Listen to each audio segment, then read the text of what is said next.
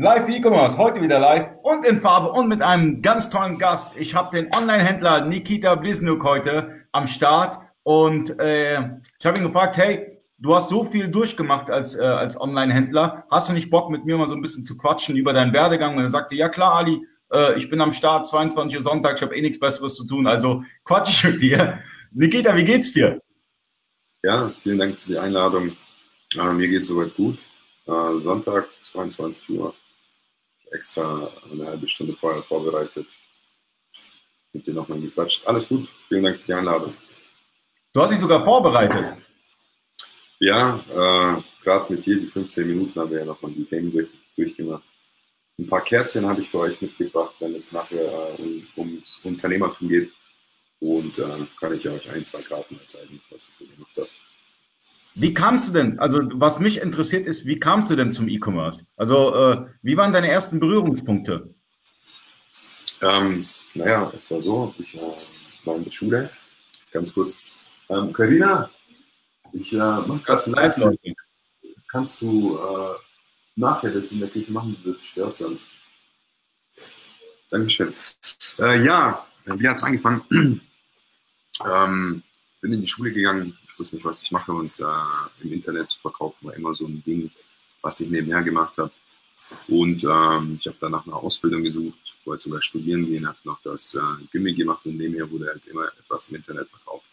Und es hat mich fasziniert, dass du da ein paar Sachen skalieren kannst und nebenher äh, nochmal Geld machen kannst, äh, verdienen kannst, ohne jetzt deine Zeit äh, einzutauschen. Und so kam es dann, wurden ganz viele Sachen wurden verkauft. Später kam eBay dazu, der, eine, äh, der eigene Online-Shop. Da wurde eine Brand gegründet, dann hat man sich auf ein Produkt fokussiert, hat für ganz vieles verkauft. Und äh, eine Brand, dann kam Amazon dazu, dann kam immer mehr und mehr. Und jetzt bin ich gerade dabei, das Ganze äh, quasi nicht als Selbstständiger zu gestalten. Im Moment bin ich noch Unternehmer, selbstständiger Unternehmer, könnte man sagen. Kein hundertprozentiger Unternehmer. Und äh, das Ding ist jetzt, wie schaffe ich mich aus dem System heraus, sodass ich am System arbeite und nicht im System. Und äh, das haben, glaube ich, so über 90 Prozent der Leute, die sich mit dem gleichen beschäftigen. Also, was ich ganz interessant fand, äh, du hast gerade gesagt, du hast mit dem E-Commerce begonnen, weil du nicht zeitgleich Geld eintauschen möchtest, sondern weil du ähm, automatisiertes Geld letztendlich äh, verdienen möchtest. Äh, es hat halt den Vorteil, dass man auch wenn man einen gut bezahlten Job hat, äh, dann ist es so, dass du halt immer deine 100% bekommst. Und im E-Commerce ist es so, ähm, klar, da gibt es auch Risiken und andere Nachteile. Aber wenn du es schaffst, dann kannst du über diese 100% kommen, die dir versprochen werden. Äh, Nikita, du musst ein bisschen lauter reden. Ja. Äh, ja, und zwar mit dem E-Commerce, da ist es so, da muss man, ähm, da kann man über der 100% verdienen, wenn man gut skaliert dann ist es unabhängig davon, ähm, wie viel Zeit man jetzt am Tag damit verbringt, sondern welche Aufgaben löst man und äh, wie kann man diese Aufgaben skalieren. Und zum Beispiel, wenn man einen Monat lang einen gewissen Umsatz gemacht hat, dann kann man die Sachen verdoppeln, verbessern und dann kann man im zweiten Monat schon das Doppelte machen. Das heißt, man kann den Umsatz vervielfachen, ohne dass man jetzt seine Zeit äh, viel öfters investiert, wie in einem Job zum Beispiel. Okay. Und ähm, Du hast ja mit Amazon begonnen, oder? Ähm, wie waren da deine, deine ersten, deine ersten Gehversuche? Äh, hast du direkt mit Tools angefangen oder hast du einfach stupide reingestellt? Wie hast du, hast du das Ganze gestartet? Naja, äh, das Allerwichtigste, was ich sagen möchte, ist, dass man erstmal einfach erstmal anfangen muss. Auch wenn man keine Richtung hat. Man muss das System kennenlernen, man muss schauen, wie funktioniert das eigentlich? Was ist dahinter bei so einem Online-Verkauf? Was passiert im Hintergrund mit dem Versand? Und angefangen habe ich damals äh, tatsächlich auf eBay.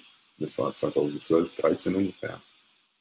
Und äh, da gab es noch nichts von SEO, äh, nichts von Tools. Da gab es noch kein, ähm, ich glaube, ich habe nicht mal mit Amazon FBA angefangen. Das war auch 2012, 13. Da hat man einfach. Das war Steinzeit. Es war die, E-Commerce-Steinzeit sozusagen. Nee, würde ich auch nicht sagen, weil ich bin ja relativ jung im Vergleich jetzt, bin 26 und äh, als ich angefangen habe, da gab es schon E-Commerce. Äh, ich würde jetzt nicht sagen Steinzeit, weil man kennt ja aus den 2000er Jahren äh, ein paar eBay-Händler, die ein paar Namen jetzt noch haben. Ich würde nicht sagen, dass es Steinzeit war, aber ich habe einfach angefangen in meinem Element zu meiner Zeit und äh, ich war jetzt nicht der Beste, ich bin immer noch nicht der Beste, aber ich habe es einfach gemacht, versucht. Und da gab es noch keine Online-Kurse, da war äh, es nicht so offiziell wie heute. Heute kriegst du ja die Kurse schon hinterhergeschmissen. Egal, was du eingibst, auf jeder Plattform, sei es Facebook, Instagram, E-Mail, überall gibt es Kurse. Früher ging es einfach nur darum, anzufangen und äh, auszuprobieren. Okay. Und ähm, das ist immer das Problem. Ich kenne ich kenn, ähm, Leute, die mit dem Onlinehandel noch gar nicht begonnen haben, die sich die ganzen Kurse erstmal reinziehen und sagen, hey, ich will erstmal komplett das System äh, verstehen, bevor ich anfange. Ähm, da hat jeder eine geteilte Meinung. Ich finde, äh, machen ist das Wichtige. Ja, man muss machen. Ja, man kann sich Millionen Kurse reinziehen oder man kann einfach machen und äh, seine eigenen Gehversuche machen. So hast du es ja auch begonnen. Du hast ja bei eBay irgendwie gestartet und hattest keinen Plan von eBay gehabt und da gab es die ganzen Online-Kurse auch nicht und SEO und sonst was alles. Da hat man einfach reingeknallt. Ja, das ist richtig viele, äh, bevor sie irgendwas starten, wollen sie erstmal das ganze Gerüst haben und äh, machen zu viel Theorie. Aber man muss einfach mal versuchen, ein paar Gehversuche zu machen. Jetzt noch nicht gleich mit der GmbH starten. Man kann einfach mal ein Projekt machen, ein kleines Unternehmen anmelden erstmal gucken, wie funktioniert, was ist das überhaupt? Wie funktioniert das? Zur Not kann man sich sogar Artikel irgendwo im Bauhaus raussuchen, die schon eine ERN-Nummer haben da ein paar Euros draufklatschen und einfach mal versuchen, wie ist es, wenn man es verkauft? Wie funktioniert das Ganze? Und dann kommen schon einem Ideen, aha, ich kann an der Verpackung was verbessern. Aha, ich kann vielleicht die Versandzeit äh, verbessern. Ich kann ein paar Flyer dazulegen, ein bisschen Werbung machen, dann sieht man, dass so viele Punkte aufploppen, wo man seine Ideen noch mehr erweitern kann. Und viele. Also ich möchte äh, nur antasten an das Ganze. Das heißt, ähm, wie du es gut erklärt hast, du, du suchst dir einen ERN aus, äh, hängst dich einfach dran und testest erstmal so ein bisschen aus. Ja, ich würde es erstmal testen, weil viele äh, fangen an, man hat ja ähm, das Thema Private Label, da fängt man an und will sofort irgendeine Nische, obwohl man noch nie was verkauft hat. Hat man schon den Plan in der Theorie. Aber den erstmal beiseite schieben, einfach mal machen, irgendwas testen und dann muss es schon irgendwie klappen. Und dann kann man danach erstmal, sei es jetzt das Wichtigste ist ja, dass man sich schon mal mit dem Thema beschäftigt. Und das Zweitwichtigste ist, mal versuchen und zu schauen, okay, was, was, was kommen da für Gefahren, was kommen da für Fehler, was kann ich verbessern? Und dann kommt äh, dieses Thema Brand, äh, mit Skalieren und Optimieren. Das sind dann so die letzten 20 Prozent, die man macht, mit denen man sich beschäftigt. Okay, und ähm, du hast dich auch in dem Ganzen professionalisiert. Du hast irgendwie gestartet, aber dann fürs Professionalisieren, was hast du da benötigt, um dein Amazon-Business zu professionalisieren? Ähm, was man benötigt ist, äh, A, man sollte, wenn man dann sich auf eine Nische oder auf eine Kategorie oder Produkte spezialisiert hat, also ich kann immer nur von meiner Erfahrung reden. Es gibt auch äh, ganz viele Retailer, also Wiederverkäufer. Bei mir war das so, ich habe es gemerkt, das war nicht mein Ding, weil dann hast du immer den, den Wettbewerb mit den anderen.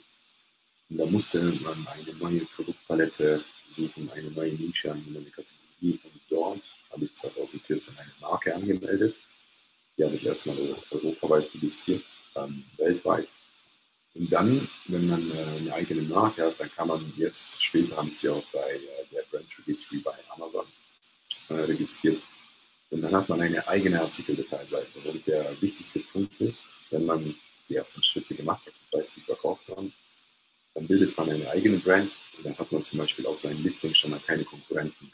Und das ist ein Riesenvorteil. Und dann fängt man an und kann beliebig oft spielen, man kann schöne Sachen machen mit den Listings, man kann Set-Artikel machen, man kann etwas dazu machen, äh, man sammelt dann die Reviews, versucht immer etwas zu verbessern.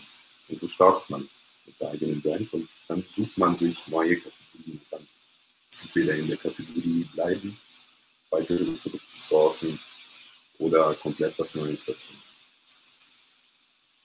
Hm, du warst, du warst, äh, das schreibt, das schreibt auch Jane an. Äh, du bist zu leise, Nikita. Vielleicht kannst du deine Mikrofoneinstellung so skalieren, dass du ein bisschen besser zu hören bist, weil das ist echt schwierig, sogar für mich, äh, dir zuzuhören. Ich habe schon auf äh, die höchste Lautstärke gemacht.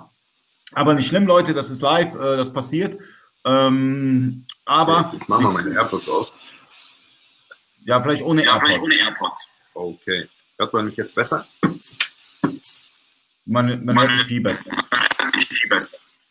Aber jetzt hört man mich selbst. Aber jetzt auch. hört man mich selbst auch. Ja, dann benutze ich lieber die AirPods. Nur das Mikrofon lauter stellen.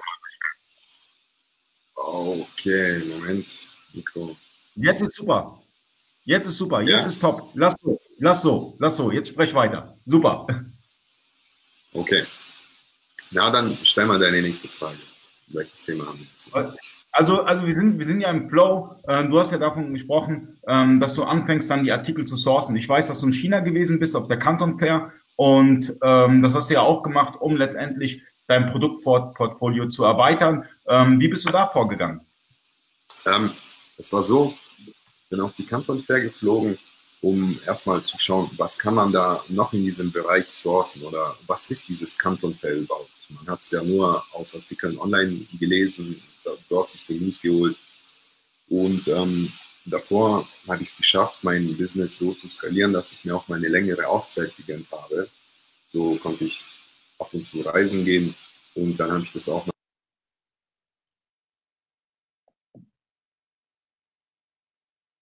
Okay, jetzt kommt hier 3, 2, 1, was heißt das? Du warst kurz weg. Weiter. Ja. Äh, ja, also zum, zum Thema China. Äh, da fährt man erstmal hin und wenn man aber keine Ahnung hat, in welcher Kategorie man sourcen sollte oder was man hat, ähm, man sollte schon sich vorher Gedanken machen. Und ich war dort und ich war von der Vielfältigkeit so überwältigt, dass es zu viele Verkäufe dort gab. Es gab zu viele Produkte. Ich habe eine Woche auf der Canton verbracht und habe mich dann ähm, entschieden, einen Container zu bestellen, äh, um zu sehen, wie das System funktioniert. Und dann hat man schön gesehen, da ist nochmal eine quasi eine Idee, die man sofort umsetzen kann. Und äh, dann lernt man den ganzen Prozess mit der EU-Nummer. Äh, wie sucht man sich einen Forwarder? Wie bestellt man? Wie, wie ist das mit den Chinesen? Ähm, wie sofort das Geld, das Geld, wie verpacken die das? Äh, wie wird das verschickt? Wie lange dauert das? Wie sind die Kosten? Auf was muss man aufpassen? Und da habe ich auch ziemlich viele Learnings mitgemacht. Also du wolltest letztendlich die Prozesse auch äh, verstehen, deswegen dann der Container aus China, um zu gucken, wie, sind, wie ist es mit den Zahlungsmodalitäten und allem drum und dran, wie, wie funktioniert der ganze Prozess. Ähm, mittlerweile gibt es ja, äh, Dienstleister, die, die, die einen dabei unterstützen, aus China zu sourcen. Ähm, zum Beispiel Ralf Herrmann, aber auch ganz, ganz viele andere, die unterstützen auch die Online-Händler letztendlich in den Verhandlungen und in dem ganzen Bereich Sourcing. Ähm, das gab es zu deiner Zeit so noch nicht ausgeprägt. Also man muss wirklich sagen, in den letzten zwei, drei Jahren, was da entstanden ist in der Community, ist schon heftig. War. Also als du gestartet hast, konntest du davon träumen. Und heutzutage hast du ja ein Überangebot. Ja, das stimmt. Damals gab es das nicht. Da muss man noch äh, viele selbst rausfinden. Und heute ist es wieder so, dass man durch die Kurse, durch das Wissen eigentlich alles schon vorgelegt bekommt. Und das Einzige, was man jetzt noch machen sollte, ist immer umsetzen. Just do it, wie Nike jetzt schon in dem Slogan sagt. Mach es einfach, teste es, prokrastiniere nicht. Äh, das ist das größte Problem auch bei mir. Ich habe auch ganz viele Ideen, plane etwas, aber dann liegen sie einfach nur auf dem Tisch, die ganzen To-Do-Zettel, die ganzen To-Do-Listen, weil man dann doch irgendwie andere Sachen findet oder sich mit anderen Zeug beschäftigt. Aber Ja, Prokrastination ist hart. bitte? Prokrastination aber das entsteht schnell, weil ähm, das Problem ist, du hast ja, du hast ja so viele Möglichkeiten im E-Commerce, dass du irgendwie dich irgendwann mal verzettelst. Ja? Und äh, wie du schon an, eingangs richtig gesagt hast, ähm, du musst den Sprung zum, vom Selbstständigen zum Unternehmer schaffen. Ja? Das heißt, am Unternehmen arbeiten und nicht für das Unternehmen arbeiten. Aber gerade am Anfang ist das natürlich schwierig. Und du musst natürlich als, als, als Online-Händler erstmal irgendwie alles verstehen und umsetzen können, bevor du die Arbeit irgendwann mal delegieren kannst. Weil du musst ja auch wissen, was delegierst du. Wenn du selber nicht verstehst, äh, äh, wie es im Prinzip äh, abläuft, ist es schwierig, auch diese Arbeit zu delegieren. Weil ähm, gerade der ganze ähm, Arbeitermangel äh, im Bereich E-Commerce, ich meine, da kannst du auch ein Lied von singen, ähm, Mitarbeiter zu finden mit E-Commerce-Erfahrung schon sehr, sehr schwierig. Und ähm, wenn du eh diesen Mitarbeiter schon anlernen musst, ähm, ist es schon gut, wenn man, wenn man als Online-Händler weiß, was man tut. Ja, man sollte jetzt nicht blind reingehen. Ich kenne Leute, die haben Geld, investieren und sagen, ja, okay, ich hole mir einfach Mitarbeiter, die machen das Ganze. Aber wenn man das Ganze selber nicht ansatzweise mal angeschaut hat, dann weiß man gar nicht, wo setzt man diese Mitarbeiter ein oder welche Aufgaben haben. Und da sollte man sich ein Ziel, einen Plan machen, damit man das Ganze umsetzt. Und das Schwierige ist, äh, dann sollte man quasi auch eine Art Kontrolle machen, weil nicht alles läuft alleine. Äh, man muss dann jedes Zahnrad pflegen. Wenn man etwas delegiert, dann muss man auch kontrollieren und schauen, damit man sich mit den größeren Visionen, den äh, Big Dreams beschäftigt, mit den Sachen, die effektiv einen nach vorne bringen. Das bringt jetzt nichts, wenn ich jetzt heute den ganzen Tag Kundensupport mache, obwohl ich mich eigentlich mit effektiveren Sachen beschäftigen könnte. Das sind A, neue Produkte, neue Investments, herausfinden, wie schaffe ich es, noch mehr Umsatz oder mehr Gewinn im Monat zu machen. Ja, also äh, auch manchmal outsourcen als Online-Händler, anstatt sich, wie du schon richtig sagst, irgendwie äh, vier Stunden lang äh, Kundensupport zu machen, könntest du als, als Unternehmer letztendlich anfangen, äh, no, neue Produkte zu recherchieren oder sonstiges Sinnvolles, genau. anstatt ähm, Kundensupport. Das sollte man eigentlich wegdelegieren. Genau. Unternehmer heißt ja jemand, der Unternehmen äh, herstellt, erschafft, gründet. Und wenn man Selbstständige hat, dann pass auf, wir sind live. Musst, äh, meine Frau ist übrigens schwanger, sie ist jetzt im neunten Monat und wir kriegen fast jeden Tag kann das Baby kommen. Deshalb äh, habe ich jetzt nebenher, ich muss immer viel zu Hause bleiben, arbeiten, Unternehmen und jetzt bin ich gezwungen, äh, ein bisschen mehr aus dem Selbstständigen zum Unternehmertum zu gehen. Und deshalb beschäftige ich mich mit den Sachen.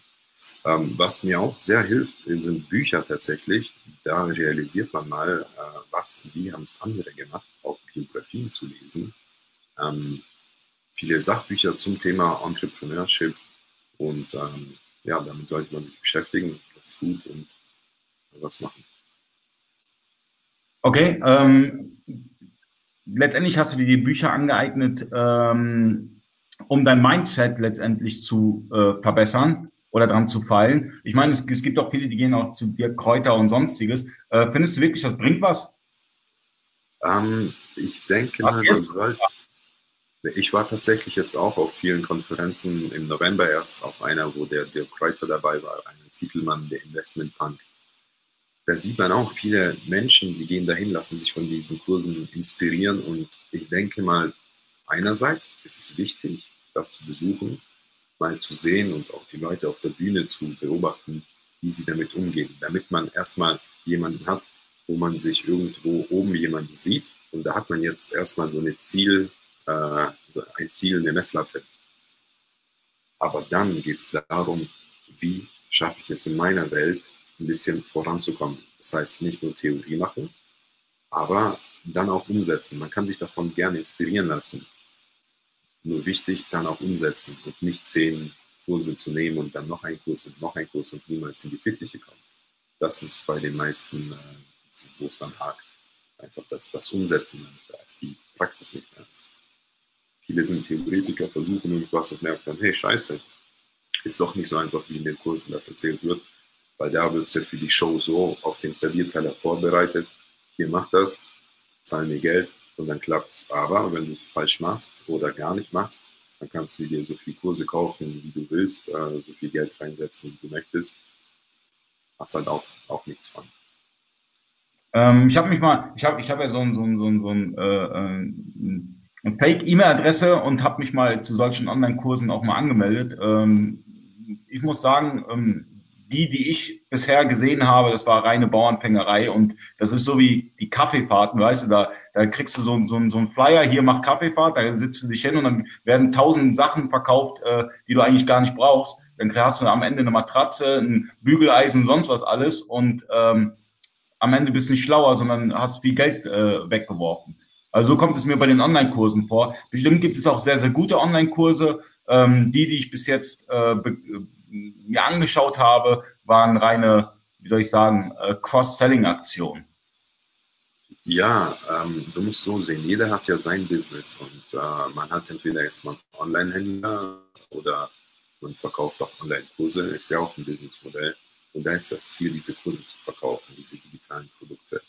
Und da serviert man dir das alles so auf den Teller, dass du sagst, okay, ich kaufe mir diese Kurse, ich versuche das Nur ähm, es ist richtig, dass die versuchen, diese Sachen zu verkaufen. Und äh, wie du sie dann aber selber für dich nutzt, ich finde es gut, dass es solche Online-Kurse gibt. Und ja, die schießen, aber das ist einfach nur äh, ein Businessmodell wie jedes andere. Und das funktioniert auch. Man sieht ja, sonst würde es solche Kurse gar nicht geben. So, und außerdem ist es auch kein schlechtes Businessmodell. Man äh, nimmt das ganze Video einmal auf und dann kann man das vervielfacht äh, verkaufen. Ist nicht schlecht. Mhm. Nur in meinem Thema ist es jetzt wie, weil ich bin ja dann auf der anderen Seite. Ich würde gerne auch so ein Businessmodell fahren, aber wenn du dann Unternehmer bist oder das versuchst, dann musst du das auch umsetzen, was in den Kursen gepredigt wird. Das heißt nicht, dass diejenigen, die die Kurse machen, dass sie die allerbesten Verkäufer sind. Nein, darum geht es ja gar nicht. Sie sagen dir nur, hey, ähm, guck mal, es gibt da eine Möglichkeit und ich zeige dir, wie das geht. Bezahlen mir dafür Geld. Die ganz Schlauen machen sogar Abo-Modelle, dass sie jeden Monat äh, kassieren und die anderen haben halt nur einmal verkauft und kaufen dann diese Kurse. Okay, aber ähm, ich finde es ich find's, ich find's bedenklich, wenn ich äh, in meiner Facebook-Timeline schaue und äh, sehe ganz oft irgendwelche Online-Kurse, äh, werde FBA-Millionär mit, äh, äh mit 0 Euro Startkapital oder mit 500 Euro Startkapital. Ähm, letztendlich ist das eine Bauernfängerei, wo die naiven Menschen gecatcht werden. Äh, finde ich sehr bedenklich. Ähm, ich finde, ein solides Business aufzubauen bedarf sehr viel mehr. Und ähm, deswegen, deswegen auch das Interview mit dir, weil ich ich finde ich finde zwar, es ist zwar mühselig, sich, sich so ein Video von mir jetzt eine Stunde lang reinzuziehen, aber ähm, vielleicht hat man da ein oder zwei Dinge mitbekommen, wo man sagt, hey, das versuche ich jetzt für mein Business umzusetzen. Und deswegen auch das Interview mit dir. Klar, du musst es auch so sehen. Ähm, ich gebe dir völlig recht in deiner Ansicht, aber ein Unternehmer, der sich jetzt die Kurse anschaut, wenn er ein guter Unternehmer ist, dann wird er das umsetzen und irgendwann mal merken, aha, ich kriege jetzt nur Theorie, lass mal die, diese Online-Kurse, sondern geh auch mal ins Umsetzen. Mach es einfach mhm. nur. Und später, wenn du ein definiertes Thema hast, wo du Hilfe brauchst oder nicht weiterkommst, dann kannst du dir nochmal Online-Kurse anschauen oder was ich empfehle ist, sich mal zu connecten, zu netzwerken mit anderen Händlern und mal die zu fragen, weil sie wissen aus der Praxis, wie ist äh, dieses Thema jetzt zu lösen. Weil viele in den Online-Kursen haben sich jetzt nicht in deine Nische spezialisiert. Wir können dir da nicht weiterhelfen. Sie können dir nur in die Richtung geben. Und wenn du dann ein guter Unternehmer bist und das gut umsetzen kannst mit dem, was du dort als Theorie bekommen hast und das in die Praxis umsetzt, dann äh, kann es dir eigentlich egal sein, wie viele Online-Kurse es gibt.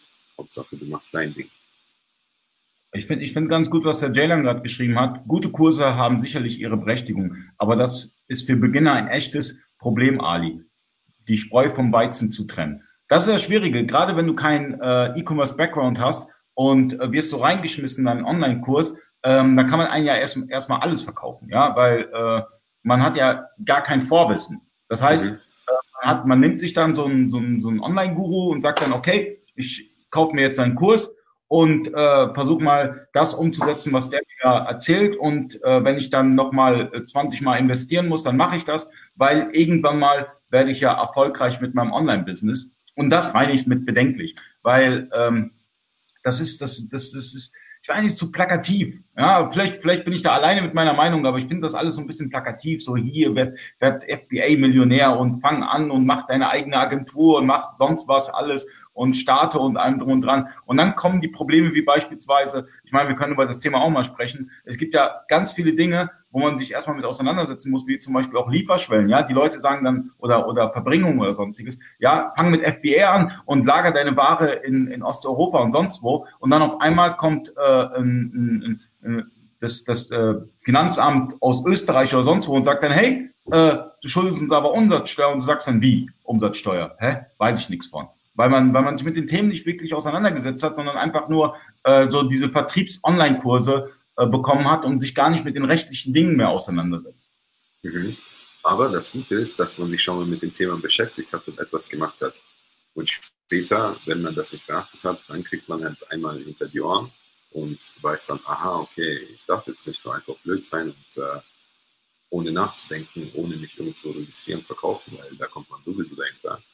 Deshalb jemand, der gut ist, der wird nicht so naiv sein und äh, einfach mal alles so blöd hinstellen, dass es nach hinten geht. Der wird sich schon beschäftigen, okay, was kann ich da noch machen, was kann ich da noch machen. Aber das Wichtige, das Wichtigste ist, sich erstmal die Inspiration zu holen. Und äh, man darf halt nicht übertreiben mit den Online-Kursen. Die gibt es, die wird es immer geben. Jetzt äh, schießt ja Instagram ziemlich raus, äh, die ganzen Personal Brands, die da entstehen, die, die Influencer, die Leute, die man dann verfolgt, die machen auch Business mit ihrem Modell.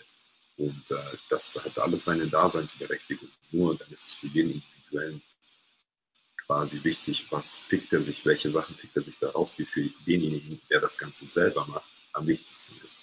Deshalb, klar, Kurse gibt es, aber man muss dann selber entscheiden, wie man damit umgeht oder was man daraus macht. Ja, Jaylan äh, unterstreicht das hier nochmal, ähm, Step by Step das Ganze. Ähm, und wie du es vorgeschlagen hast, finde ich auch, äh, ist die richtige Herangehensweise, dass man sich mit der Materie erstmal selber in der Praxis auseinandersetzen soll und äh, dann sich langsam herantastet im E-Commerce. Ähm, weil ich denke, die wenigsten äh, wissen direkt, welches Produkt mega gut läuft und wie auch immer. Aber ähm, es gibt ja auch die, die das Ganze ein bisschen unterstützen. Ähm, du hast auch ein paar Tools für Amazon genutzt. Äh, ja, tatsächlich. Ähm, wir sind jetzt auf einem hängen geblieben, das ist Selix. Da hat man schön übersichtlich äh, alle Sachen, aber es gibt ganz viele Toolanbieter. Ja, Oh, cool. Okay, Celix. Äh, äh, für die, die Celix noch nicht kennen, kannst du ja kurz mal äh, anreißen, warum das Tool für dich ähm, interessant und gut ist. Ähm, man hat die ganzen Zahlen, ähm, man kann sein PPC auswerten lassen, man kann äh, Regeln anwenden, was ist PPC? Du musst das für die Leute auch erklären. Also es, ja, es gibt das die, das sind die, Deswegen versuch das zu erklären. Das sind die Pay-per-Click äh, äh Amazon-Werbungen. Die du kannst einfach auf die Keywörter, auf die Suchanfragen dein Gebot äh, abgeben, für welches du dann als gesponsert äh, angezeigt wirst. Ähm, das kann man damit äh, tracken. Man kann ein paar Regeln erstellen man kann manuelle Kampagnen erstellen, automatische Kampagnen. Dann, äh, aber ich denke mal, das wird viel zu umfangreich sein. Man ich will den Rahmen sprengen, aber kurz mal anreißen, immer was es ist. Äh, die, die es nicht wissen, ist dann googeln. Was, was, auch wichtig ist, wenn man äh, Review Management betreibt, das heißt, wenn man seine Produkte verbessern will und wissen möchte, auf welcher Plattform welches Produkt was für ein Review letzte Woche bekommen hat, kann man sich dann entweder täglich Benachrichtigungen holen lassen oder ähm, jede Woche einmal, dann kann man das auch outsourcen an einen Assistenten, dass man zum Beispiel sagen kann, alle schlechten Bewertungen werden heute kommentiert ähm, mit irgendeinem Comment, zum Beispiel melden Sie sich bei uns. Äh, wir gehen darauf noch mal ein, weil viele Kunden, wenn sie unzufrieden sind, bewerten sie. Wenn sie zufrieden sind, gibt es äh, keine Rückmeldung. Das kann man damit tracken.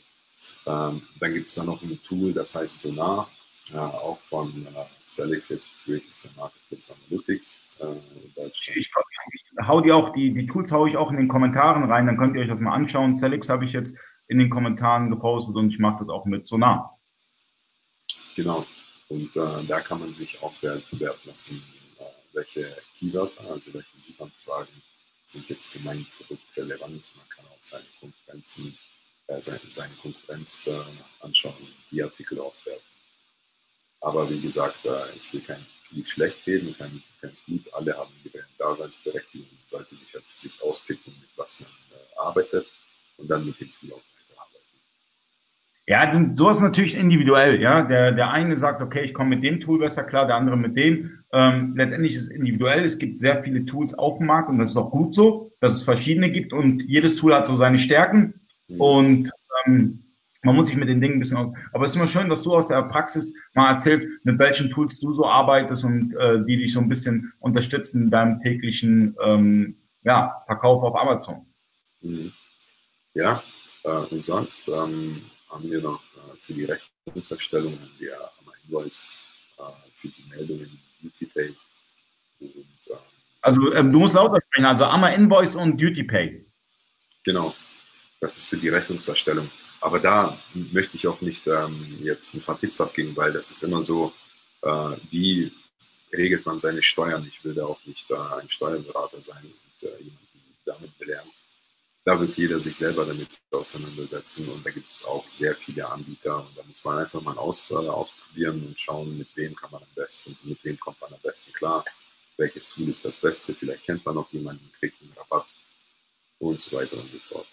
Aber wichtig ist, erstmal Produkte zu launchen, zu starten, äh, schauen, was geht, was geht nicht, das mal zu starten. Und auf Amazon selber gibt es ja ganz viele Möglichkeiten, jetzt unabhängig von den Tools, dort äh, das Ganze zu analysieren.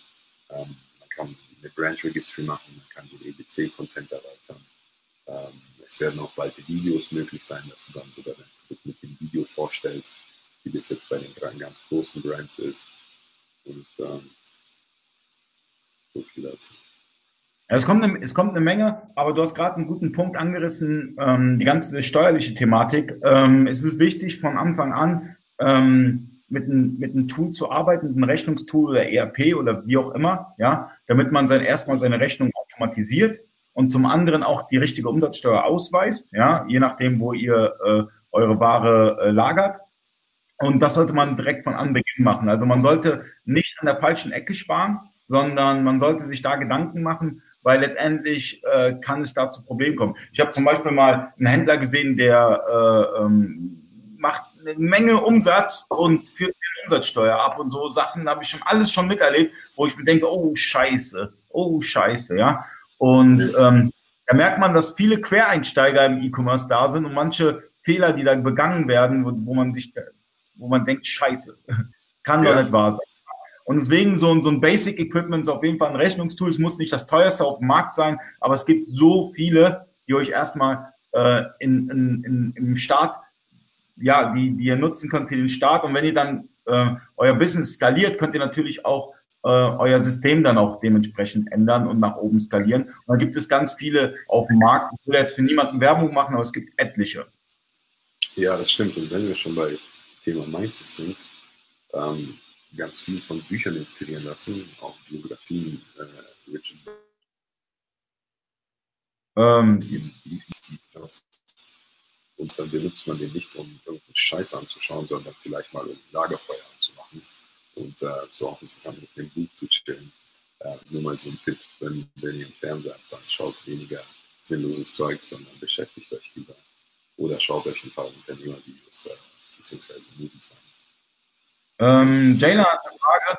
Ähm, betreibst du eigentlich E-Mail-Marketing, Nikita? Äh, nee, nee, leider nicht. Ich habe hier, ich hab hier, hier so ein paar ähm, ähm, Karten. Ich habe zwei Jahre lang Screenshots gesammelt. Und äh, da geht es auch darum, E-Mail-Marketing und Social-Media-Marketing. Das steht jetzt hier bei mir dieses Jahr ganz groß auf dem Programm drauf. Da steht zum Beispiel, uh, is one more important? Also E-Mail-Marketing und Instagram-Marketing, weil Instagram gerade, erkennt man das Ganze? Hier, so paar, ja, das da gibt ja. es Vor- und Nachteile zwischen E-Mail-Marketing und Instagram-Marketing. Und ähm, man bei E-Mail-Marketing, ich, ich betreibe es nicht, ich habe nicht die Zeit dafür gefunden, aber ich werde versuchen, mich 2019 damit zu beschäftigen, auch mit Social Media Marketing. Ähm, es ist sehr viel Potenzial, dann, dann Traffic von dort zu holen auf deine Produkte ohne dass du jetzt mal diesen organischen Traffic hast, den du auf Amazon oder eBay kriegst, sondern dann nochmal nebenher mit jemandem. Stell dir vor, du, äh, du, hast, äh, du verkaufst Drohnen und Drohnenzubehör und dann gehst du jetzt zu irgendeinem Typen, der auf YouTube äh, ganz viele äh, Follower hat oder wie nennt man das auf YouTube, äh, Abonnenten und dann macht er mal ähm, ein Drohnenvideo und äh, sagt dann, schaut mal hier in dem Shop kann man das und das bestellen dann kriegst du schon mal von dort, ist ja auch quasi Marketing, Social Media Marketing. Und wenn man die Leute dann dort hat, dann kann man damit auch schön E-Mail-Marketing betreiben. Aber zu der Frage, nein, ich betreibe es leider nicht. Äh, es ist sehr viel Potenzial da und 2019 steht es auf meiner.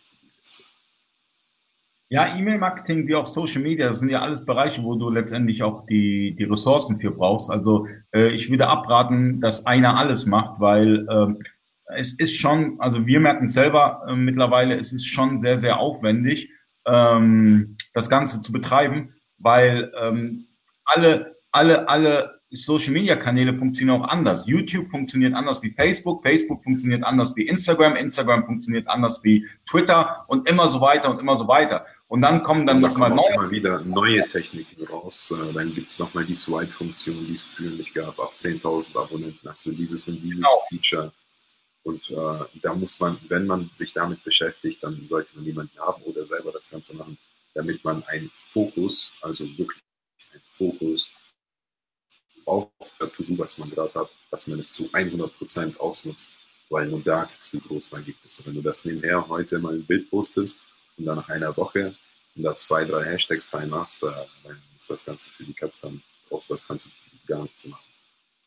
Definitiv. Auch IG zum Beispiel, also in den USA komplett, das, das, ist, das, ist, das ist der Hype schlechthin. Äh, in Deutschland schwappt das langsam über. Das IGTV kennst du bestimmt auch, oder? Ist das von, äh, von Instagram? Genau, wo du dann so zwei, drei Minuten Videos hochladen kannst. Und äh, dann hast du so in deinem Kanal IGTV. Wir haben IGTV. ich habe das ein bisschen befüllt. Ähm, aber ähm, da kommen immer auch immer wieder Neuerungen, ähm, egal wo. Und du musst immer up to date sein und du brauchst jemanden, der sich nur darum kümmert, der sich nur um den ganzen Social Media Kram kümmert. Weil das ist sehr, sehr, nicht nur ein, du brauchst ein paar mehr Leute, ähm, weil überall gibt's immer Neuerungen und dann äh, drosselt Facebook die Reichweite, weil du dann wieder irgendwie Ads kaufen musst und sonst was alles und dann kommt irgendwie hier eine neue Gruppeneinstellung, dann da wieder was. Leute, Social Media Marketing ist sehr, sehr, sehr aufwendig geworden. Also das kann man mit früher nicht mehr vergleichen. Mittlerweile hat man so viele Möglichkeiten, es ist krass. Und ähm, du versuchst da 2019 Gas zu geben. Ja. Es ist härter als einfach nur ein Amazon-händler zu sein, oder? Nee, es, äh, es ist jetzt wirklich schwieriger geworden, weil in, in jedem Bereich äh, wird alles verbessert. Da geht es jetzt nicht darum, einfach nur etwas zu wissen, sondern da muss auch was dahinter sein. Und äh, auch wenn die anderen die gleichen Produkte wie du haben, aber woanders etwas besser sind, wenn sie jetzt eine E-Mail-Liste haben und äh, mit Leuten, die Interesse haben, ein Produkt zu kaufen und da mal ein paar Informationen oder Giveaways mit raushauen und dann kommt ein Code 20% sicher dir das heute, nur heute und dann hast du plötzlich äh, ganz viele Verkäufer, äh, Verkäufe, die nicht organisch sind, sondern durch diese E-Mail-Liste entstanden sind, dann hat äh, derjenige, der das betreibt, auf jeden Fall einen riesen Vorteil, äh, weil sich dann diese Spirale wieder umsetzt. Bessere Rankings, äh, mehr Verkäufe, vielleicht mehr Reviews äh, und noch eine größere Reichweite und dann platzierst du deine Produkte viel besser, als wenn du kein Marketing betreibst. De definitiv, definitiv. Und äh, da können wir weiter rübergehen zum nächsten Thema. Ähm, was hilft dir denn zu der richtigen Strategie? Also zu Media oder Social Media beziehungsweise E-Mail-Marketing. Äh, die, die, komplette Marketingstrategie. Was hilft dir dazu, die, die, die, richtige Strategie zu finden? Oder hast du bisher noch gar nicht die richtige Strategie gefunden? Nee, ich, ich, ich habe sie noch nicht gefunden. Ich weiß nicht, wie man äh, das auch rausfinden kann, was denn genau das äh, Gute ist, weil äh, allein. Muss jetzt, zum Beispiel, äh, ähm, meine Zielgruppe ist definitiv nicht Instagram, ja. Aber wenn ich beispielsweise im, im, im Fitnesssegment wäre, ja, dann wäre Instagram äh, wichtigste Kanal überhaupt und ein Instagram-Shop super wichtig, weil äh, meine Kunden sind bei Instagram, ja, oder wie auch immer. Also es ist, das, das hat dann holst du dir ein paar Bodybuilder, machst mit denen ein paar Videos, äh, platzierst dein Produkt irgendwo hin oder die ziehen das an oder wenn du Nahrungsergänzungsmittel hast, dann holst du dir ein paar Rapper, die machen Werbung dafür und dann schauen quasi deren Reichweite, gucken deine Produkte an und denken, okay, ähm, wenn das der Rapper benutzt, dann benutze ich das auch und dann verkaufst du. Das heißt, äh, es gibt viele Strategien, die kann äh, ohne Ende etwas machen, aber man muss dann abwägen, was kommt dann am Ende für Nutzen dabei raus. Und, äh, ich habe da noch keine Strategie mit. ich fange da, an, wir können in einem Jahr nochmal telefonieren und schauen, was das geworden ja, ist. Ja, aber ich dich auch äh, zu mitnehmen, äh, du musst deine Zielgruppe kennen. Du musst wissen, wo hält sich deine Zielgruppe auf? Wo ist die? Dann kannst du sie doch vernünftig ansprechen. Aber wenn du noch nicht mal weißt, wo deine Zielgruppe ist, hast du immer ein Problem. Ja, dann äh, kannst du überall ein bisschen rumstochern und gucken, ist sie hier, ist sie da, ist sie da und äh, in den Wald schreien und sagen, hallo, wo seid ihr? Ähm, aber es ist, ähm, man, man muss eine Analyse starten. Ja? Und äh, mittlerweile gibt es genug Tools, dass man herausfindet, wo bewegen sich meine Kunden. Ja? Und dementsprechend dann auch werben. Ja, für, den, für, für einen Bereich ist Google AdWords top. Für den anderen Bereich Instagram top. Für den anderen Bereich wiederum Facebook. Ja, also ich kenne zum Beispiel einen Händler, äh, der hat letztes Jahr im Facebook-Marketing richtig investiert und das ist durch die Decke gegangen.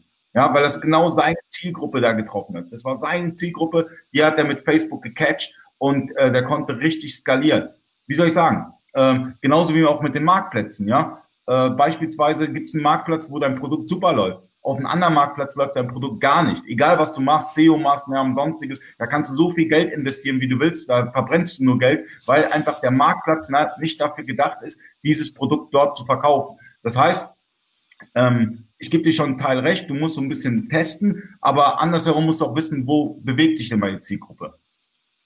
Ja, das ist korrekt. Das ist korrekt.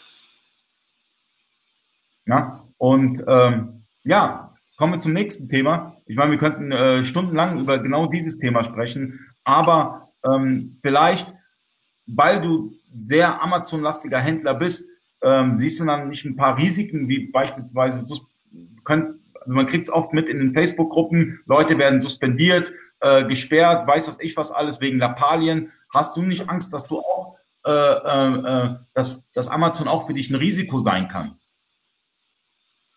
Ah, klar, es ist immer, wenn man, es gibt da den Investor Warren Buffett und der sagt, äh, leg nicht alle Eier in einen Korb. Ähm, wenn du investierst, und genauso ist es auch im E-Commerce. Wenn du jetzt dort. Ja, das ist wichtig. Also ich rede auch immer laut, wenn ich die Live-Videos mache. Vielleicht, äh, äh, weil wenn du leise bist und ich laut bin, dann äh, äh haben, kriegen die Leute Albträume von mir. Ja, ja, ja. Also Risiken, ja, sie sind da. Man darf sich nicht nur auf einen Kanal beschränken. Deshalb sollte man immer diversifizieren. Man sollte einen eigenen Online-Shop betreiben. Dort auch die E-Mails sammeln. Man darf diese bei Amazon nicht, äh, beziehungsweise nicht auf normalen Wege. Man findet ja gar nicht die E-Mail von seinen Kunden raus. Hat man eBay äh, beziehungsweise einen eigenen Online-Shop, dann hast du schon mal die E-Mail-Funktion, wenn du da eine Opt-in-Funktion hast dann kannst du dort sehr schön E-Mail-Marketing betreiben und mal den Leuten ein Newsletter zusenden und schauen, haben die Leute nochmal Interesse, eventuell was einzukaufen. Man kann Aktionen starten, ähm, aber man darf auch nicht unterschätzen, Amazon ist ein riesen Marketplace. Äh, es, Amazon hat schon seine Kunden da, die bereit sind und mit der Kreditkarte bzw. mit den Bankdaten shoppen gehen. Und äh, wenn sie dort shoppen gehen, dann bestimmt nicht sich, um, um sich inspirieren zu lassen, sondern wenn jemand Amazon aufmacht, dann hat er eine äh, Absicht, dort einzukaufen, nicht äh, sich irgendwelche Instagram-Bilder anzuschauen. Äh, deshalb darf man den Marktplatz benutzen, man muss ihn benutzen, das ist wie, wie ein Sprungbrett und dann sollte man äh, auch skalieren können und schauen, wie kann ich irgendwo anders nochmal investieren, auch dort meine Produkte vertreiben, weil sowas kann nie schaden. Und zum Thema Risiken, ja, es gibt Leute, die werden suspendiert, die müssen Maßnahmenpläne einreichen.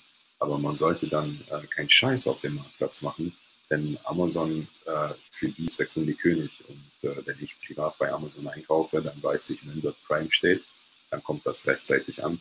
Und wenn es ein scheiß Produkt ist, dann muss ich da nicht lange rummachen. Ich schicke das zurück und kriege sofort mein Geld zurück. Ich muss dort nicht wie in einem Online-Shop die Leute erst anschreiben und sagen, hey, ich möchte mein Geld wieder zurück, weil euer Produkt scheiße ist sondern ich kriege das auf jeden Fall. Und äh, man muss es benutzen, aber darf jetzt nicht alles darauf setzen. Und natürlich guten Support bieten, weil dafür steht ja Amazon auch. Ähm, ja, das ist, das ist ein Problem, was ich auch schon beobachtet habe. Ähm, wenn ich mit Händlern spreche, die sagen, ja, äh, wenn es um Amazon geht, wird die Bestellung sofort äh, äh, äh ready, also wird, wird die sofort gepickt, gepackt und raus. Ähm, wenn es eBay ist, ah, haben wir ein bisschen Zeit, ah, Online-Shop, ach, komm, äh, können wir auch später machen, ja. Also auch die, die, die, die, die Haltung des Online-Händlers ist bei einer Amazon-Bestellung eine ganz andere als bei eBay oder im Online-Shop oder sonst wo. Das heißt, Amazon hat die Händler schon sehr gut erzogen, weil Amazon sagt, hey, wenn du nicht mitspielst, bekommst du Ärger. Und im eigenen Online-Shop, ja, da bist du, da bist du Herr im eigenen Hause und kannst dann auch ein bisschen äh, lascher mit dem Ganzen umgehen. Ähm, das führt aber dazu, dass der Kunde wenn er eine schlechte Erfahrung im Online-Shop gemacht hat, äh, dass er eher gewillt ist, auf dem Marktplatz wie Amazon zu bestellen. Das heißt, wir selber mit unserer äh, äh ähm, mit unserem Kundenservice führen dazu, dass Amazon natürlich immer stärker und stärker und stärker wird. Mhm. Ja. ja. das stimmt. Äh, deshalb ist es ja auch so einfach durch die ganzen Online-Kurse. Schau mal, äh, du kannst quasi aus deinem Kinderzimmer sofort etwas starten. Früher bräuchtest du da eine Riesenfirma, eine Abteilung für das, eine Abteilung für das, eine Abteilung für das. Und hier kannst du sofort loslegen, aus deinem Kinderzimmer das Ganze verkaufen. Und äh, dafür ist ja Amazon auch bekannt. Es hat die Kunden schon vor Ort und jeder kann sich von diesem Kuchen etwas mitnehmen.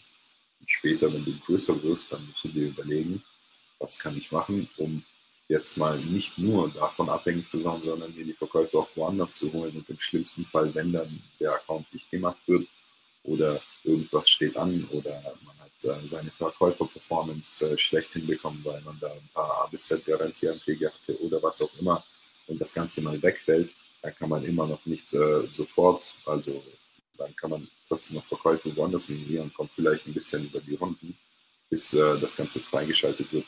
Aber es ist auch gut so, dass äh, die Händler dort erzogen werden, weil ähm, man sollte damit äh, quasi. Da gebe ich, da gebe ich Ronny komplett recht. Das ist aber Quatsch. Wer ein bisschen nachdenkt, der behandelt alle Bestellungen gleich. Das siehst du so, äh, Ronny, aber es gibt immer noch genug Händler, die sagen, hey, das ist eine Amazon-Bestellung, die priorisiere ich. Die gibt es. Tut mir leid, das ist die Realität. Also äh, es ist nicht irgendwas äh, äh, ähm, Erfundenes, sondern es ist tägliche Realität, dass Amazon halt, äh, dass eine ganz andere Erwartungshaltung dahinter steckt. Ja? Und ähm, natürlich für dich als, als äh, Online-Händler, der äh, ein bisschen mit nachdenkt, ja, äh, für den ist es klar, dass er jede Bestellung gleich behandeln soll und jeden Kunden auch gleich behandeln soll. Ob der Nummer, ja, würde egal. Ich, würde ich würde ich genauso sagen.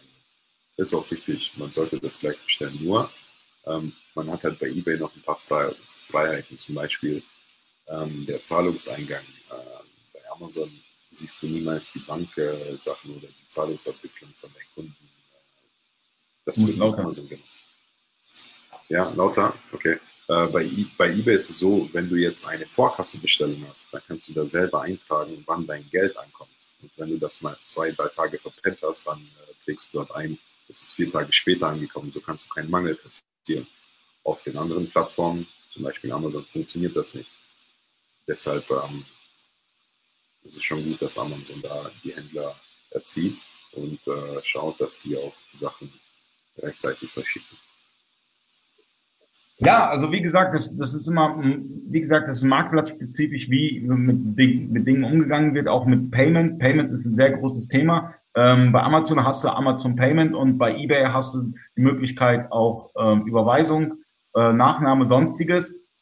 Ja. Und äh, dadurch behandelt man die Fälle dann halt auch anders, weil man vielleicht nicht täglich, vielleicht hat man kein Zahlungsabgleichstool oder man, man, man schaut nicht jeden Tag auf die Bank und dann äh, ist, ist das Geld schon eingegangen, aber äh, wurde halt verpennt.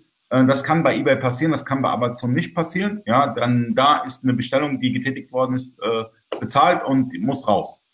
Ja. Definitiv. Ähm, wir haben, wir haben, wir haben ähm, auch eine Fragerunde heute mal, Frage- und Antwortrunde. Ähm, ich meine, heute ist man Online-Händler da, der sich ein bisschen Zeit genommen hat, um euch so ein bisschen Rede und Antwort zu stehen. Ähm, da könnt ihr vielleicht Dinge, die, die euch interessieren, wie, wie macht es der Nikita? Vielleicht kann ich da irgendwie was abgucken und so weiter. Ihr habt die Möglichkeit, hier auch Fragen zu stellen. Falls nicht, ähm, wir haben noch zwei, drei Minuten, dann machen wir so ein bisschen Smalltalk, wa? Ja, wo bist du eigentlich übrigens heute unterwegs? Sieht aus wie ein Hotelzimmer.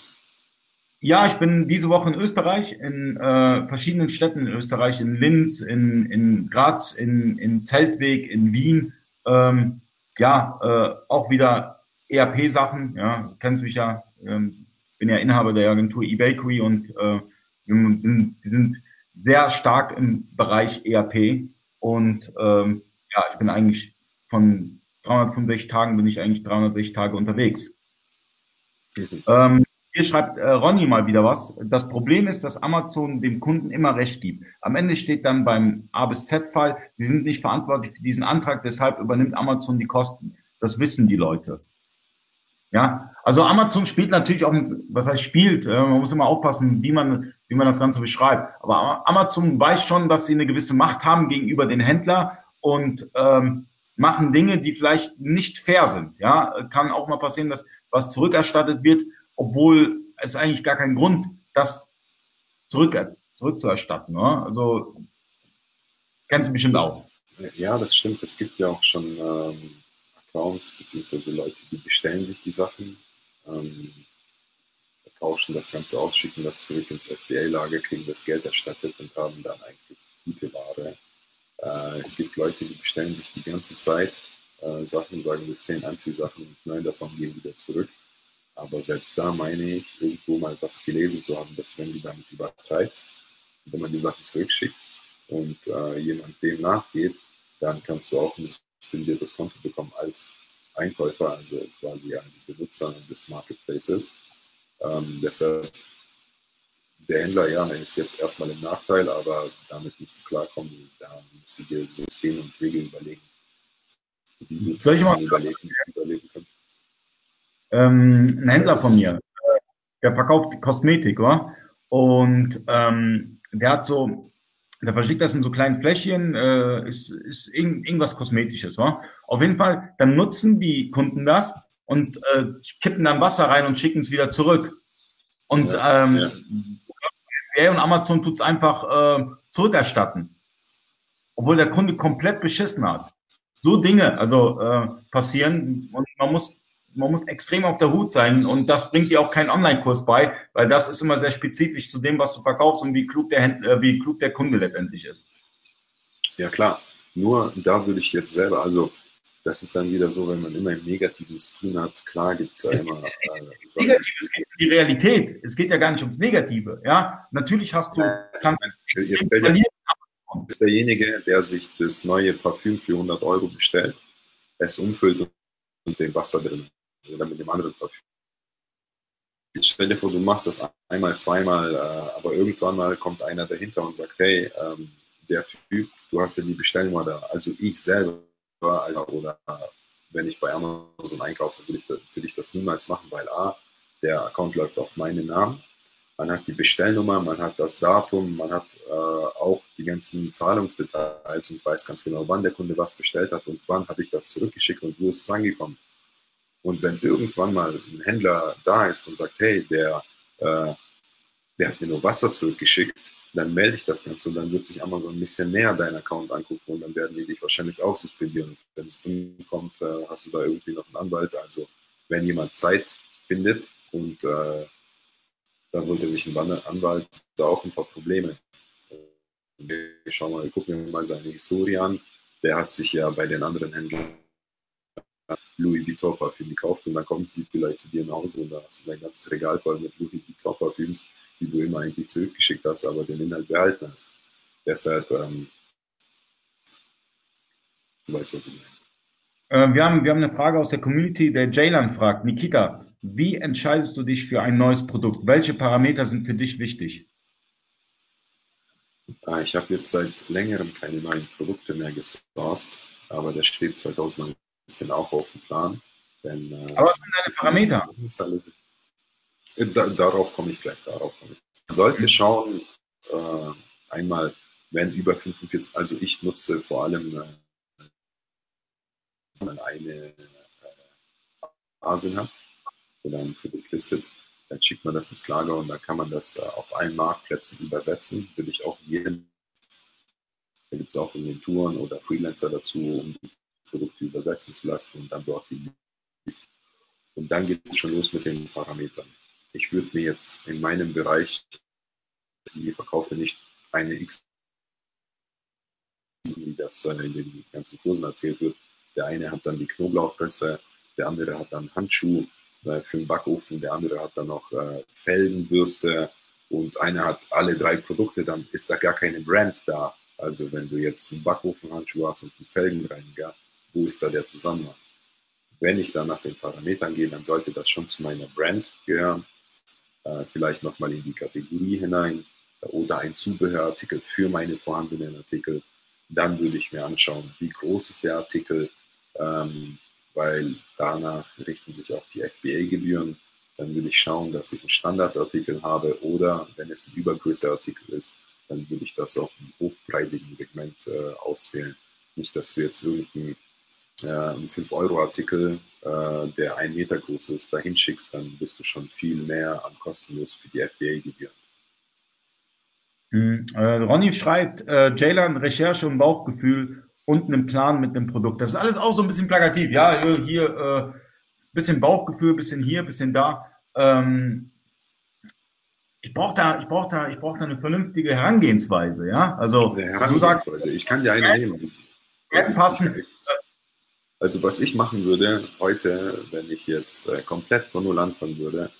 Von null an, genau. Ja. Von null, okay. Ich würde mir ähm, einmal zehn Kategorien aussuchen. Ich würde mir Kärtchen machen und würde jede Kategorie erstmal aufschreiben und an den Pinwand äh, dranhängen. Dann würde ich in den Kategorien die Top 100 Artikel rausschreiben also erstmal anschauen und dann von jeder Kategorie die zehn besten Artikel einfach mal runterschreiben, die mich inspirieren, mit denen ich mich vielleicht identifiziere oder zu denen ich mal Zugang habe oder die irgendwann mal, zum Beispiel, es bringt mir jetzt nichts, wenn ich mit, äh, ähm, boah, mit, mit Schwangerschaftssachen mich beschäftige, obwohl ich mich damit noch nie im Leben beschäftigt habe. Ich habe das jetzt in den letzten Wochen hatte ich damit zu tun. Aber wenn ich da schon Wissen habe, dann wäre das jetzt auch logisch. Aber wenn du jetzt nichts äh, mit äh, Stiefeln oder mit Punkkleidung zu tun hast, dann würde ich dir jetzt nicht empfehlen, da in diese Kategorie zu gehen. Nur mal als Beispiel. Und dann würde ich mir das Ganze runterschreiben und dann würde ich einfach mal ein Auswahlverfahren nehmen, äh, welche Kategorien sprechen mir zu, welche nicht, welche Produkte. Und dann würde ich einfach mal, auch wenn es schon die besten Listings dazu gibt in den Kategorien, würde ich einfach nochmal dieses Produkt versuchen zu sourcen, äh, nochmal was Kreatives, was Eigenes dazu zu gestalten, weil das Rad muss man nicht neu erfinden. Man muss einfach nur umsetzen und machen. Und dann siehst du, vielleicht machst du in dem Monat nur 5 Euro Gewinn und dann kannst du schon sehen, okay, äh, das war schlecht an dem Produkt, das war gut, alles was schlecht ist, damit höre ich auf, das vernichte ich, alles was gut ist, das skaliere ich und das verbessere ich. Dann sieht dein zweiter Monat vielleicht schon mit 10 Euro Gewinn aus und dann kannst du dir schon mal so ein bisschen überlegen, okay, wenn jetzt das zweite, dritte Produkt geht, äh, dann mache ich das von Anfang an richtig. Im Immobilienbusiness sagt man, der erste Deal ist nicht der beste Deal, aber der wichtigste. Genauso ist das auch bei den Online-Unternehmern.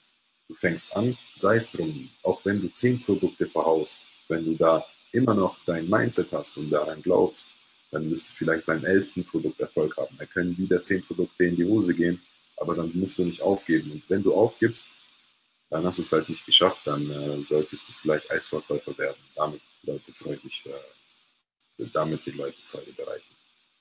Aber ich habe mal eine Frage. Ähm, Folgendes, auch ein Praxisbeispiel. Ähm, ich kenne einen Händler, der hat seine, seinen, seinen, seinen Amazon-Bereich so stark äh, aufgebaut mit äh, wirklich pfiffigen Leuten, dass er jedes Produkt verkaufen könnte. Jedes Produkt könnte er verkaufen ja. und kaufen, weil er einfach die Struktur aufgebaut hat. Und das, da mangelt es bei vielen Händlern. Wenn du eine gute Struktur hast, ist es dann nicht zweitrangig, welches Produkt du verkaufst. Boah, das kann ich dir nicht sagen, weil äh, wenn jemand schon so weit ist, dass er alles verkaufen kann, da gibt es ja auch einige Marken von, äh, mhm. auch in der Szene bekannt. Dann hast du aber so viele Leute dahinter und irgendwie ist ja dein Weg dahin gekommen. Aber wir reden ja darum, äh, hier erste Produkte sourcen, wie gehe ich vor, was für ein Mindset muss ich haben und äh, nehme ich mir jetzt den zehnten Online-Kurs oder nicht. Aber wenn wir schon dabei sind, äh, ob ich jedes Produkt verkaufen kann oder nicht, das sind dann die Leute, die in der oberen Liga mitspielen. Aber das ist ja erstmal, unser Ziel ist es ja erstmal äh, anzufangen und äh, ein paar Gewinne mitzunehmen und dann das System zu skalieren. Wenn du ganz oben bist, wo das Ziel ist, kann man auch dahin arbeiten. Also ich sehe das ein bisschen anders. Wenn ich weiß, dass äh, Online-Händler, das ist mein Ding, ja. dann gehe ich ja mit einer anderen Herangehensweise dran. Dann weiß ich ganz genau, okay, ich muss in, in ein Team investieren oder in, in, in, in eine Struktur, beispielsweise durch äh, äh, virtuelle Assistenten und sonst was alles. Ich meine, wenn, nur wenn, wer sein Ziel kennt, kennt auch seinen Weg. Ja klar, das ist richtig, das ist richtig, aber da sind wir schon ein paar Schritte weiter. Es ging ja erstmal wie komme ich raus? Äh, ich denke mal, wenn du dann so weit bist, dass du in ein, Team, äh, in ein Team investierst, dann bist du jetzt nicht dabei, den dritten Online-Kurs zu machen, wie source ich Produkte oder in welcher Kategorie soll ich starten. Oder? Anfangsstadium zu tun hat. Beispielsweise, ich äh, recherchiere jetzt und ich sage, hey, ich habe Bock, Gläser zu verkaufen. Ja, äh, keine Ahnung, Weingläser oder sonstiges, ja. Und ähm, ich erstelle mein erstes Listing bei Amazon auf Deutsch und brauche dann einen Native Speaker in Französisch, Spanisch oder sonstiges, um dann halt dieses Produkt auch in den verschiedenen anderen Amazon Marketplaces einzustellen. da fängt es doch schon an mit, äh, mit einer Struktur. Da, da beginne ich doch mit meiner Struktur. Ja, und es ist auch Learning by Doing. Das heißt, dann haust du los, äh, holst dir eine ERN-Nummer, source deine Gläser, ähm, holst dir vielleicht bei Upwork einen Freelancer, der ist dann für die französischen Sachen zuständig. Dann machst du einen Plan, eine Vorlage, eine Excel-Vorlage, wo kommt der Titel rein, wo die Bullet Points, wo die Beschreibung. Dann holst du dir ein Design und suchst ein. Es gibt ja auch tausend Plattformen, wo du das machen kannst. Auf Fiverr sind für 5 Dollar. Hau doch mal ein paar Dinge raus. Also, äh, wo würdest du zum Beispiel deine virtuellen Assistenten suchen? Gibt es Plattformen, freelancer.com, Upwork, äh, mach du das. Äh, da gibt es Agenturen, einfach mal virtuelle Assistentin, Agenturen äh, suchen. Und äh, die sind in den letzten Jahren seit, übrigens, was ich noch erwähnen wollte, ist, jeder, der sich damit äh, beschäftigt oder anfängt, sollte das Buch äh, The Four-Hour Work Week, also die Vier-Stunden-Woche von Tim, Timothy Ferris anhören. Und da geht er auch schon mal, äh, also er schneidet die Themen immer nur an. Du musst dir dann deine eigenen Praxisgedanken darüber machen.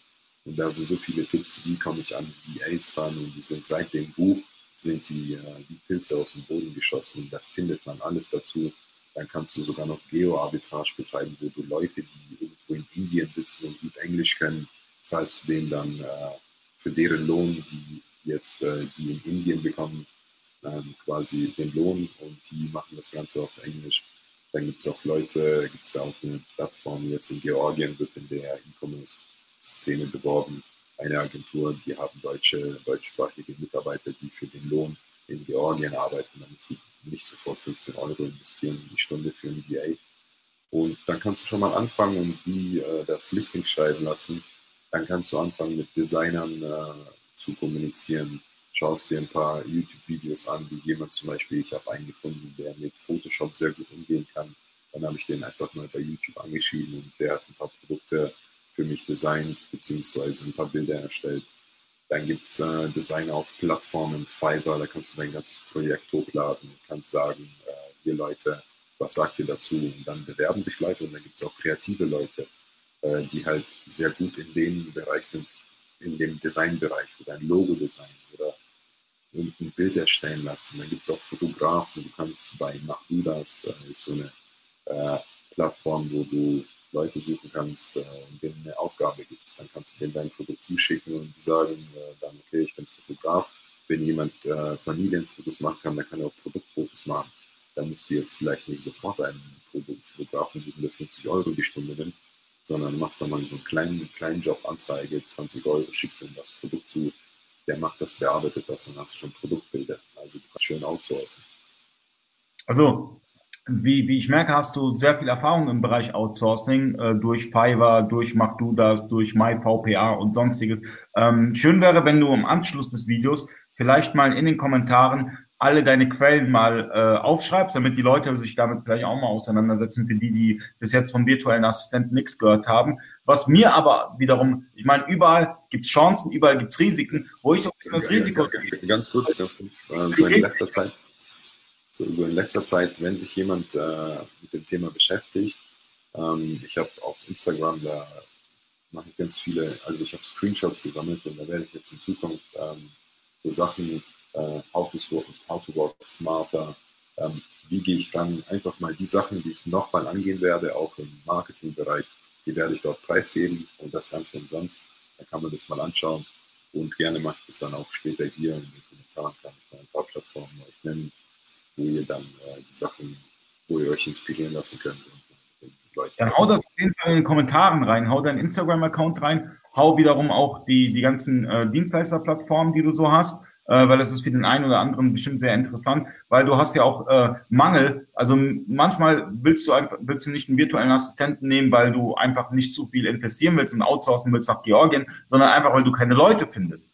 Du findest schlichtweg keine Leute und brauchst dann halt für Produktlistings äh, Leute, die deine Artikel einstellen, weil du mit anderen Sachen beschäftigt bist. Es hat ja nicht immer damit zu tun, dass du einfach nur äh, ins Out Ausland outsourcen willst und sparen willst, sondern einfach du hast keine, keine Manpower. Ähm, was aber wichtig ist, ein ganz wichtiger Punkt auch für jeden, äh, man sollte aber die Qualität sichern. Ich meine, die Brand Made in Germany hat sich ja aufgebaut dadurch, dass eine gewisse Qualitätssicherung dahinter stand.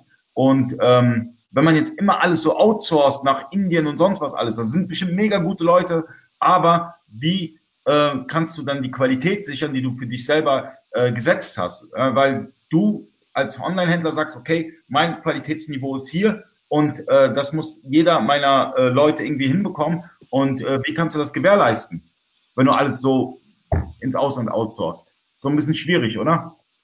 Äh, du musst Praxis sammeln. Verschieden. Du, du, musst sammeln, du musst auch jemanden haben, der das Ganze kontrolliert. Und wenn dir die Aufgaben über den Kopf wachsen, dann musst du schauen, dass du auch Mitarbeiter suchst, die in dem Bereich noch besser sind als du. Also du musst viel klügere Leute einsetzen, die in dem Bereich ihr Bestes tun, wo du halt dich nicht zu 100% darauf konzentrieren kannst. Und das wären vielleicht Kontrolle der Marktplätze, die werden dann die Übersetzung gemacht, aber um das überhaupt dahin zu kommen, um dort oben hinzukommen, musst du erstmal selber machen, praktizieren und nach den Leuten Ausschau halten. Und wenn irgendwas scheiße ist, dann suchst du dir einen anderen, anderen Freelancer und versuchst dann mit dem Business zu machen. Und wenn der einmal eine gute Arbeit abgeliefert hat, dann sollst du da investieren und dann das zweite Mal machst du nochmal ein äh, Jobangebot und dann weißt du schon, okay, das funktioniert, den kannst du erreichen, mit dem kannst du immer sprechen und äh, immer wieder die Qualität kontrollieren und schauen, dass es äh, auch abläuft, so wie geplant. Ja, äh, Freelancer sind sehr sprunghaftes Volk, ja, und wenn man dann einen guten gefunden hat, ein guter Tipp von mir, äh, dann sollte man auch an ihn halten, weil äh, zu, die Zuverlässigkeit ist immer bei Freelancern so mal so ein bisschen ein Problem, ja. Äh, machst dann was aus und irgendwie äh, ist der Freelancer dann nicht mehr erreichbar oder so, weil er dann irgendwie ein lukrativeres Angebot bekommen hat oder so. Deswegen Freelancer, ähm, wie gesagt, da gibt's auch Chancen oder wie auch Risiken, wie in allen Bereichen. Aber Nikita, super wäre ein, ein, richtig, ein richtig guter Tipp äh, jetzt für Deutschsprachige, damit man einfach mal ein bisschen damit zu tun hat. Ähm, mach du das, ist so eine Plattform, da gibt es auch zehn andere. Äh, einfach mal mach du das, äh, ähnliche Plattform eingeben. Und dann kann man sofort jemanden finden, der zu Hause sitzt, weil es gibt Leute, die sitzen zu Hause und haben nichts zu tun. Die einen schauen RTL, die anderen schauen im Internet, was können sie nebenher noch verdienen, was kann ich noch mal was starten. Und da suchen die genau, da bieten sie sich an für solche Jobs äh, zum Beispiel etwas übersetzen oder einen Blog schreiben. Da gibt es Leute, die hocken zu Hause, vielleicht sogar Mütter, äh, die nebendran noch ein Kind haben und die würden gern, die sind kreativ, die haben einen guten Abschluss und die würden gern irgendwo äh, sich einsetzen, weil sie vielleicht nicht acht Stunden am Tag verbringen wollen, sondern eine Stunde. Aber dafür machen die das so kreativ und können sich in dieses Thema so äh, hineinversetzen, dass sie dann dir eine schöne Geschichte schreiben, wo du äh, den ganzen Tag mitgebracht hättest, um da überhaupt recherchieren zu können, was ist in dem Thema relevant und nicht. Und dann hast du das von denen äh, erreicht und für die ist es ein, ein, Plus und für dich auch. Deshalb äh, viel mit solchen Plattformen zusammenarbeiten. Also mach du das ist so, wie ich schon merke, dein, dein Favorit. Mach du das.de ist das, glaube ich, oder? Ja, ich glaube, das heißt sogar so. Nee, ist jetzt nicht mein Favorit, aber für die Zuschauer bestimmt äh, eine gute Plattform, wo man sich einfach inspirieren lassen kann, dass man auch ein bisschen querdenken kann und dort Leute hat, die einfach zu, da ist das Potenzial da, weil wenn man dann auf die professionell, professionelleren Plattformen geht, zum Beispiel Upwork, da gibt man mal ein äh, Amazon PPC Manager, dann wollen die 70, vielleicht sogar 200 Dollar die Stunde, weil sie so einen Expertenstatus schon haben. Und das ist für den Anfänger jetzt nicht relevant. Der kann auch sich einen ganz normalen Menschen nehmen, der zu Hause sitzt und auf Arbeit wartet. Okay. So, Leute, wir, wir, haben, wir, haben, wir haben jetzt eine Stunde lang gequatscht. Ähm, Nikita, vielen, vielen Dank, dass du dir die Zeit genommen hast. War mega interessant. Bitte hau in den Kommentaren alle Links rein, ja, im Nachgang, damit die Leute da auch ein bisschen äh, reinschauen können. Viele schauen sich das Video auch in den nächsten Tagen erst an und äh, damit die da die Links haben und sich selbst mal so ein bisschen ein Bild machen können, was für Möglichkeiten da sind. Ich hoffe, wir machen das Format äh, öfters, ja, also wenn du dann Zeit hast und Bock hast, äh, und dein Mikrofon äh, auf die Reihe bekommst, dann würde ich sagen, machen wir öfters, weil du an sich immer re leise redest und ähm, wie soll ich sagen, das muss irgendwie passen mit dem Mikrofon, aber das testen wir das nächste Mal. Leute, vielen Dank fürs Zuschauen. Nikita, vielen, vielen Dank für deine Zeit und bis zum nächsten Mal. Dankeschön. Alles Gute, viel Erfolg. Ja, ciao.